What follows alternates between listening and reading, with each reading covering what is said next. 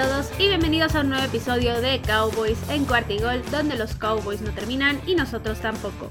Mi nombre es Mariana Huerta y me pueden encontrar en Twitter en arroba Queen Cowboys y también en arroba Cuarta y Gol Cowboys.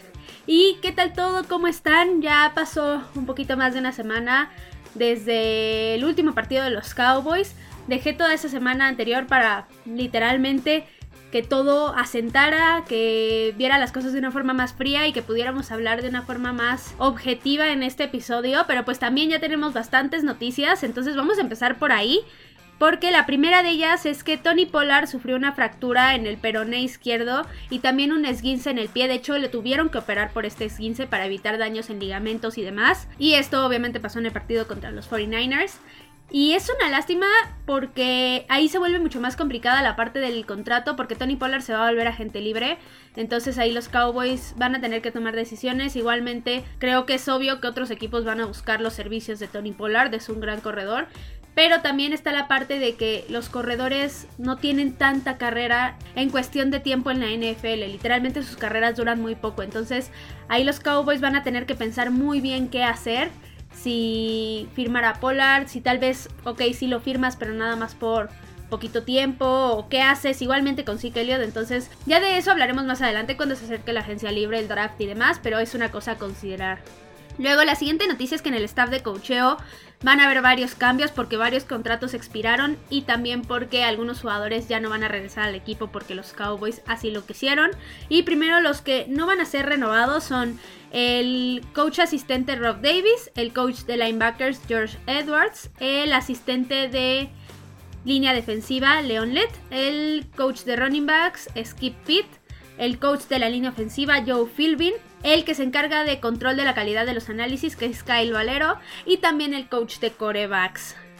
Y antes de pasar a los puestos más importantes acerca del el cocheo y demás, otra de las noticias que tuvimos es que el equipo firmó a Isaac Alarcón y a Seth Green para la reserva para el futuro. Estos son los jugadores que van a ser considerados de entrada ya para el roster de 90 jugadores cuando inicie el training camp. Y algo importante aquí es que este año Isaac Alarcón ya no va a tener la protección del programa internacional. Lo que quiere decir es que o se gana su lugar en el roster o es muy probable que sea su última aparición en la NFL. Al final de cuentas todo queda en él. Aquí obviamente les vamos a mandar todas las buenas vibras para que pueda dar su mejor desempeño y que los Cowboys lo consideren para quedarse en el equipo. Y bueno, si no son los Cowboys, ni modo, pero también por ahí ojalá le puedan surgir oportunidades en la NFL.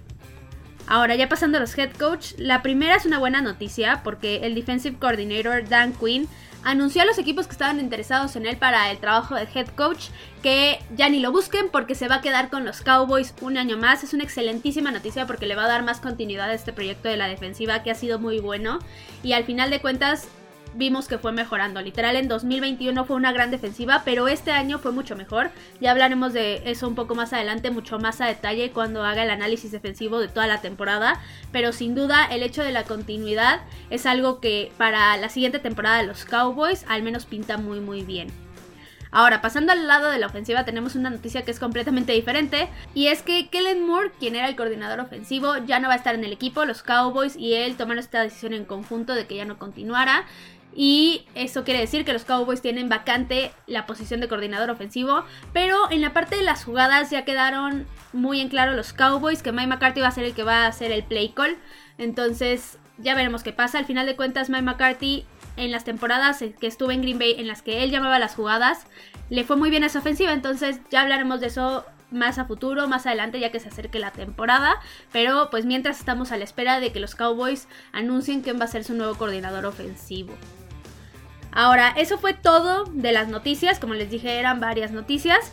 Y antes de pasar al tema que es el partido del que no hemos hablado, primero les voy a platicar porque estuve en una conferencia con Charles Haley. Charles Haley es una leyenda de los Cowboys, también de los 49ers, porque ganó tres Super Bowls con los Cowboys, dos con los Niners. Pero esta conferencia de prensa sí tuvo que ver con el fútbol americano, pero no tanto, porque Resulta que Charles Haley tiene una fundación que se llama Tackle Tomorrow. Es una fundación en la que ayudan a los niños en la parte de la lectura, sobre todo en Dallas, que es donde él vive. Pero ahora están uniendo esfuerzos con los cabos para traer un evento en el cual también ayuden a los niños de los cabos y que traten de expandir esta parte que hace la fundación Tackle Tomorrow. Este evento va a consistir de varias cosas. Primero va a haber una clínica de fútbol para los niños en los cuales van a estar leyendas del fútbol americano como lo pueden ser Troy Aikman, Joe Montana y demás. Son muchos jugadores los que están. Hasta ahorita ellos han sido los que nos han confirmado. Y también van a tener un torneo de golf con profesionales del fútbol americano, tanto jugadores que están activos como jugadores que ya no lo están, pero que han sido leyendas y que incluso están en el Salón de la Fama.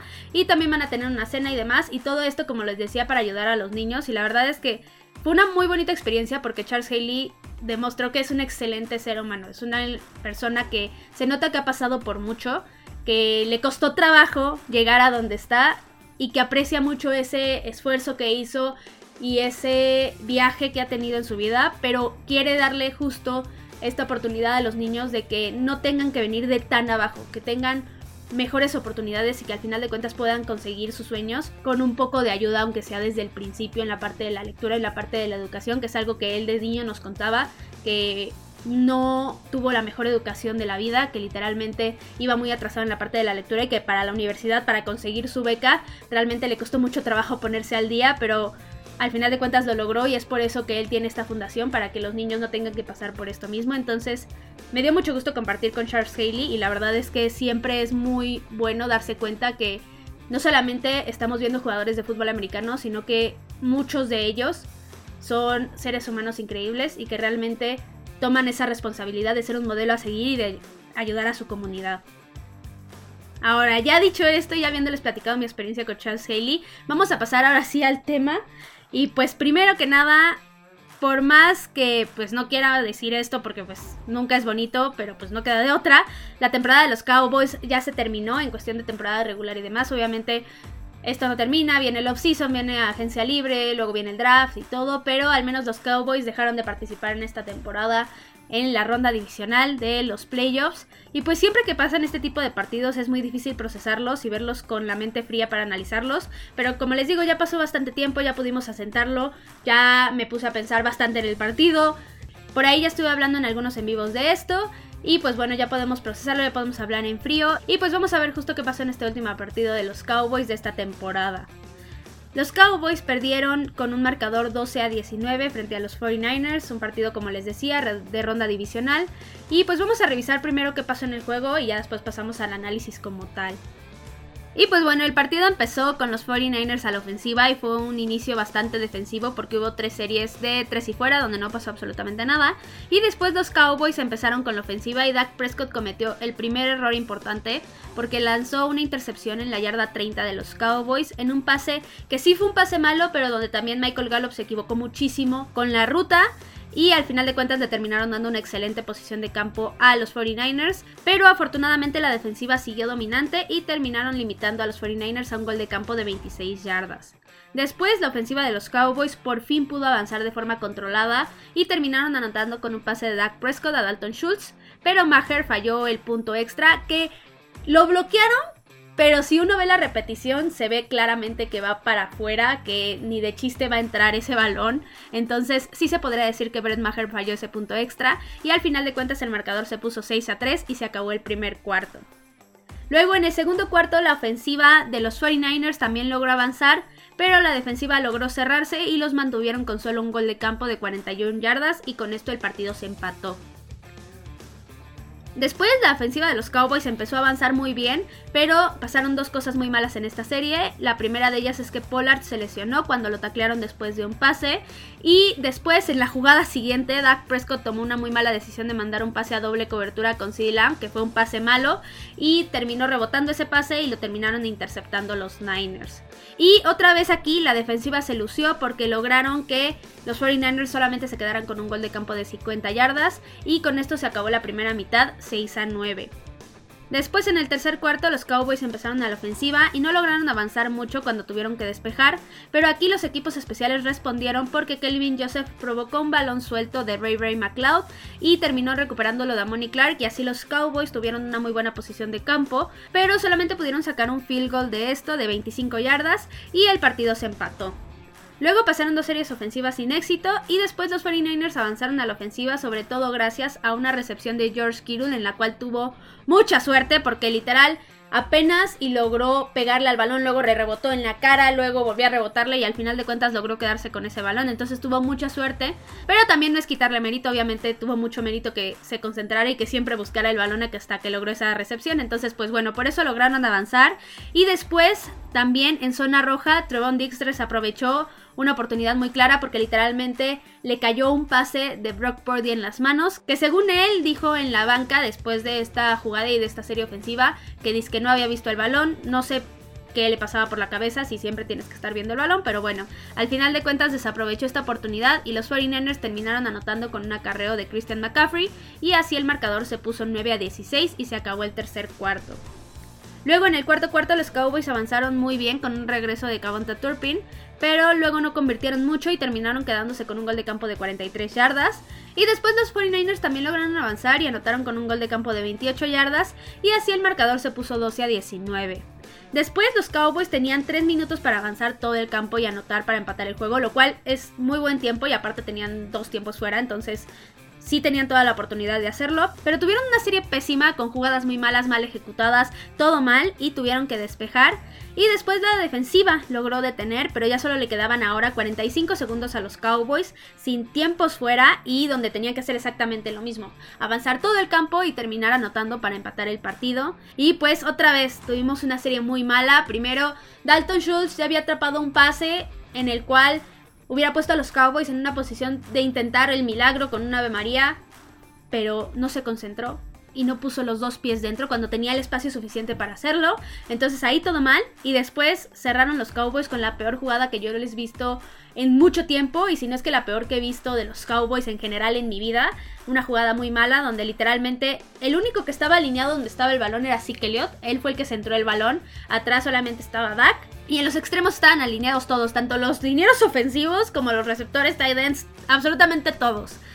Y pues bueno, Zeke centró el balón, de inmediato lo taclearon de una forma brutal, literalmente lo humillaron. Y pues a Dak no le dio tiempo de absolutamente nada, ni de que se desarrollaran las rutas y demás. Y aparte le lanzó el pase al jugador que estaba más cubierto de todos y al que pudieron taclear de inmediato. Y así acabó la temporada de los Cowboys y terminaron ganando los 49ers. Y pues bueno, vamos ahora sí al análisis. Primero vamos a hablar de los aciertos y los errores de los Niners. Primero, hablando de sus errores, realmente su ofensiva no produjo absolutamente nada más que en esa serie donde anotaron que, como les decía, hubo suerte con esa jugada de Kittle y demás. También hubo algunos castigos de los Cowboys que hicieron que siguieran vivos en esa serie ofensiva. Entonces, realmente no es que hayan avanzado, no es que hayan producido la ofensiva. No vimos absolutamente nada de su juego terrestre. Tampoco pudieron establecer el juego aéreo y la verdad es que la presión de los Cowboys no la pudieron contener en ningún momento. Ahora, defensivamente tampoco es que hayan tenido un juego súper dominante. Al final los Cowboys no pudieron avanzar por otras razones, pero realmente no fue porque la defensiva de los 49ers haya jugado súper bien y haya dominado. Y ahora, hablando de los aciertos que tuvieron los Niners, primero realmente no tuvieron un buen partido, pero sí aprovecharon cada error que tuvieron los Cowboys, también fueron muy pacientes y no arriesgaron prácticamente nada, entonces ahí pues se podría decir que fueron muy inteligentes.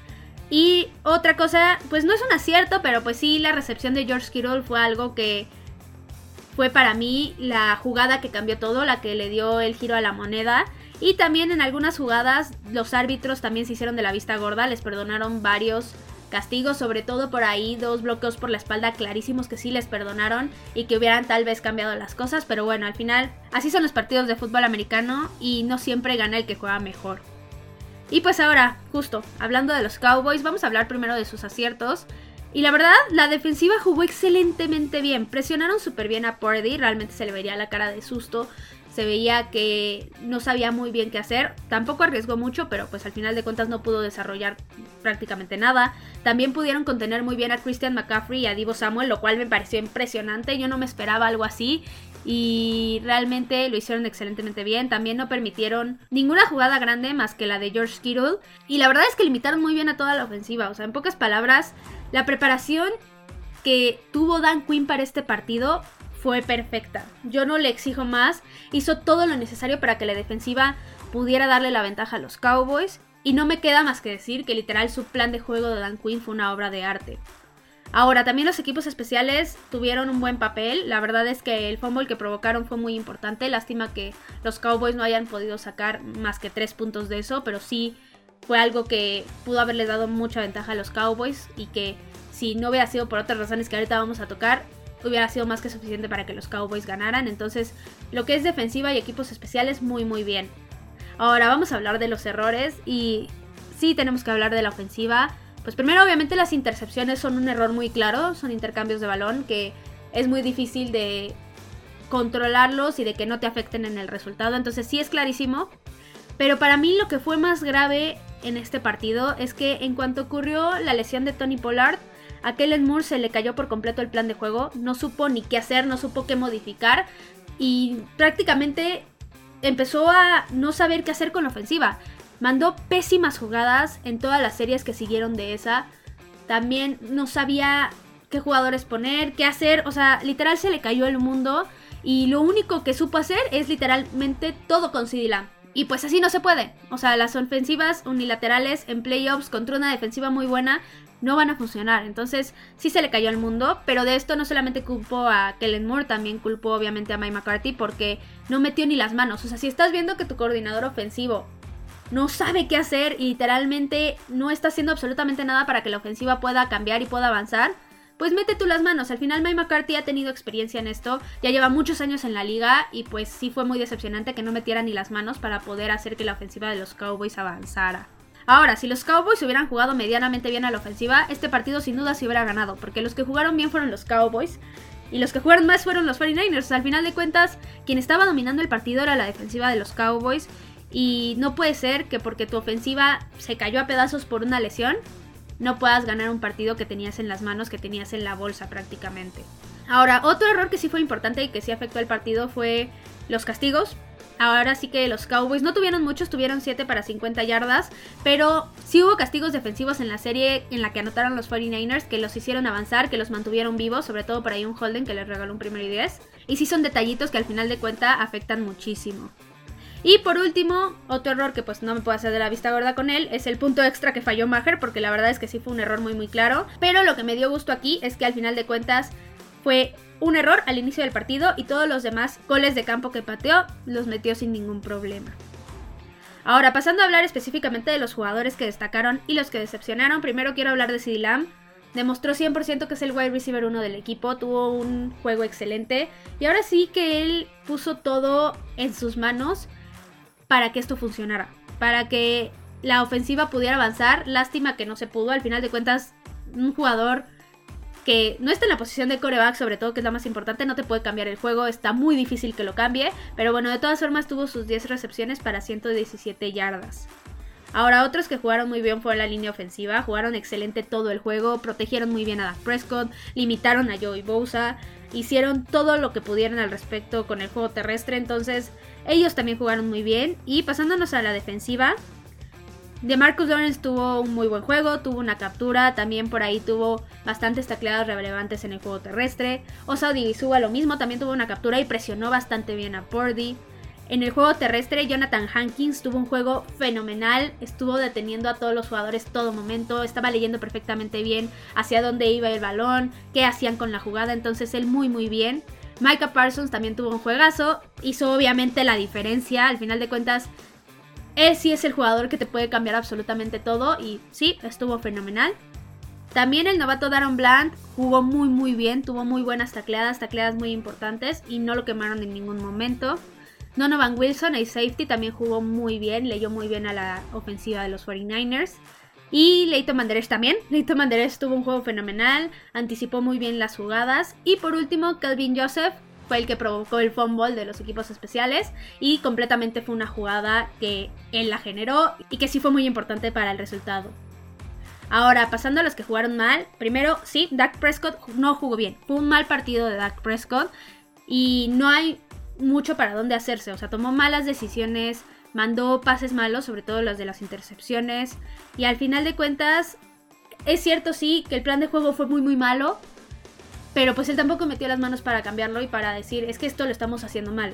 O sea, entiendo y ahí sí voy a defender un poco a Dak Prescott. Dak Prescott no es un coreback de élite, eso lo sabemos todos. O sea, nadie está diciendo que sea un coreback de élite. Bueno, sí hay gente que lo dice, pero yo no. Yo no estoy diciendo que sea un coreback de élite, sino es un coreback al que le tienes que dar las armas y tratar de ayudarlo lo más posible si es que pretendes tener éxito y terminar llegando al Super Bowl y ganarlo. Lo hemos visto con muchos corebacks que no son el coreback de élite. Por ejemplo, Matthew Stafford, lo vimos la temporada pasada. Estaba repleto de armas, tanto en la ofensiva, que él las tiene, también obviamente a la defensiva.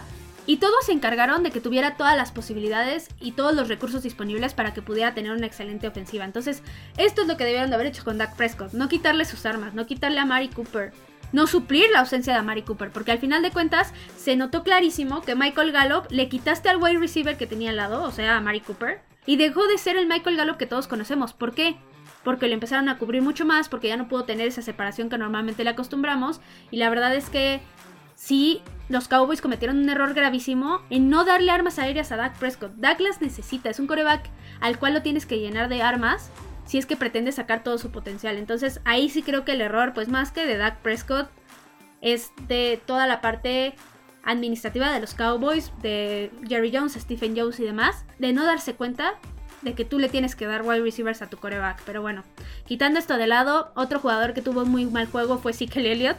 La verdad es que no aportó absolutamente nada a la ofensiva, lo humillaron en esa última jugada y pues sí, o sea, literalmente fue un cero a la izquierda. Otro jugador que no jugó bien fue Michael Gallup. La primera intercepción fue parte de su culpa, corrió muy muy mal esa ruta y no hizo nada absolutamente en el partido. Otro jugador que también estuvo mal fue Trevon Dix. Primero desperdició una intercepción clarísima y sí le echó la culpa porque a pesar de que dijera, no, es que no vi el balón, pues en dónde estabas, mijo, eres un defensivo, tienes que estar atento de todo, atento del balón, atento del coreback, atento de los receptores. Y pues ahora sí que sí fue su culpa. Y otro jugador que pues sí lo tengo que poner aquí porque pues sí falló fue Ben Maher. Ahora sí, al final de cuentas los Cowboys pues, no tuvieron ese punto más que debieron de haber tenido automáticamente, pero bueno, tampoco es que haya jugado terrible. Ahora, pasando a las razones por las cuales los Cowboys perdieron y los 49ers ganaron. Primero, los 49ers ganaron porque fueron precavidos, fueron pacientes y porque aprovecharon absolutamente todos los errores de los Cowboys. Pero no ganaron porque hayan jugado bien. Ahora, los Cowboys perdieron por los errores a la ofensiva, obviamente las intercepciones, pero también porque a Kellen Moore se le cayó en el universo, no supo qué hacer absolutamente con la ofensiva, literalmente mandó las peores jugadas posibles, las jugadas más predecibles, y al final de cuentas, sí, para mí el mayor culpable de que este juego no se haya ganado es de Kellen Moore.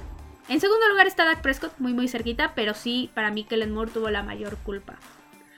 Ahora, nada más para concluir, pues sí, este juego fue tremendamente decepcionante y frustrante porque yo estoy convencida que los Cowboys jugaron bien y los 49ers no lo hicieron.